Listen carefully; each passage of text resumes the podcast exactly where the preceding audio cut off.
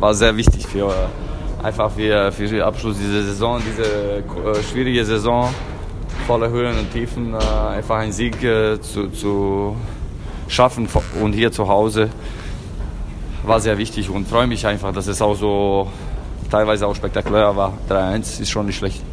Drei Tore auch, echt, echt cool.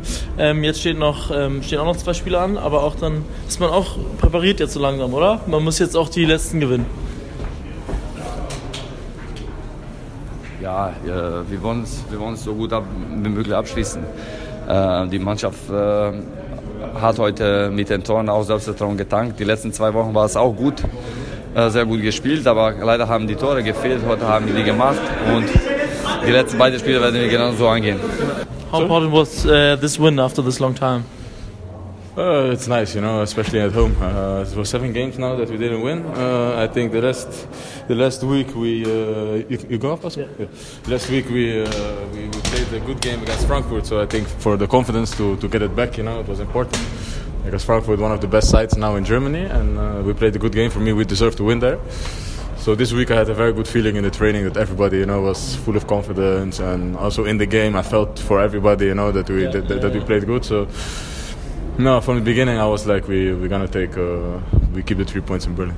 And it's hard for you to motivate to the last games, you know, like the season is nearly over. No, I don't think so. You know, uh, for me every game is like is separate. You know, I just look every game, every game, want to win. If I don't have this feeling anymore, I stop playing football. Yeah, so yeah, you yeah, know, right. I, Yeah, I. I just I just come and play to to win and nothing else.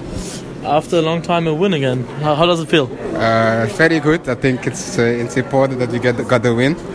But I think the last couple of weeks we drew two times, and against Frankfurt we deserved maybe more. And uh, now we got the three points, so I think we can kick on from, from this.